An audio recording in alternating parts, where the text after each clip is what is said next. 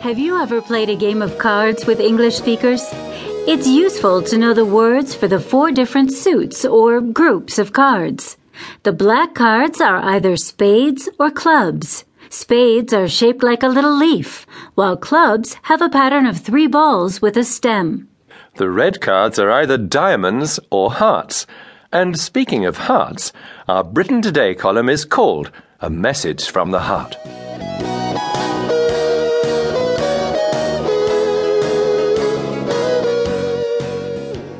When you go off to do your Christmas shopping, you can guarantee that sooner or later you'll be listening to that song by George Michael, the one about last Christmas. The shops can't go five minutes without playing it. Last Christmas I gave you my heart, but the very next day you gave it away. I must have heard this song a thousand times. But um, What's it really about? I've never given it much thought. Perhaps it's about a really long game of cards. Card games are popular at Christmas. The singer here was no doubt playing poker, or more probably bridge, and had an unusual hand. Uh, lots of spades, clubs, uh, and diamonds, but only one heart.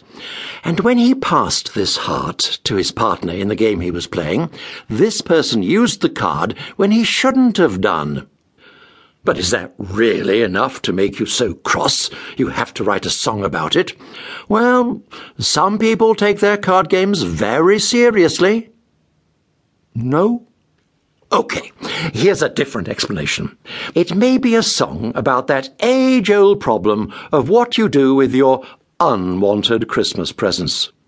You give someone a present, and she takes it to the charity shop to give it away as soon as the holiday's over.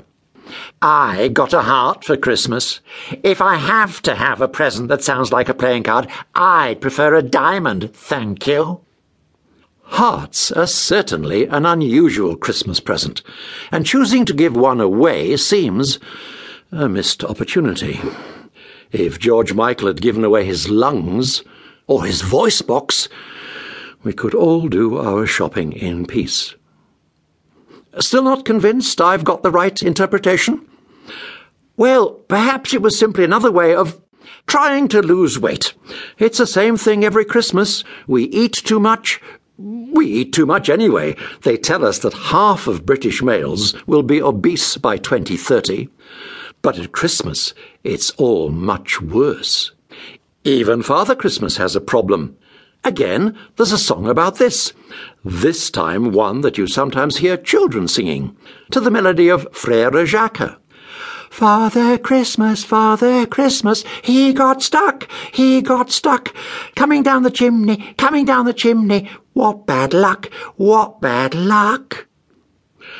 Well, a heart weighs about a third of a kilo, so when you give one away, it's a step in the right direction.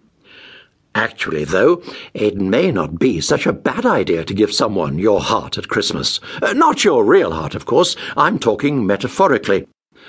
They always say that Christmas is for children. And a recent report from UNICEF tells us that children in Britain are unhappier than they are in other countries. Why? Because it seems parents don't have enough time to spend with them. They buy them lots of things, but material goods don't make up for the lack of time that is spent together as a family. British parents ought to take this report to heart this year.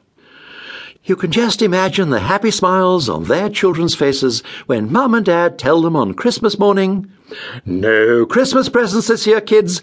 We're giving you quality time instead. We're all going to spend the whole day together as a family, with Uncle Fred, Auntie Lizzie, and, of course, Granny and Grandad. Now, how about a nice game of cards? That's when it's time to start singing Last Christmas, with an extra bit at the beginning. How long does it last, Christmas?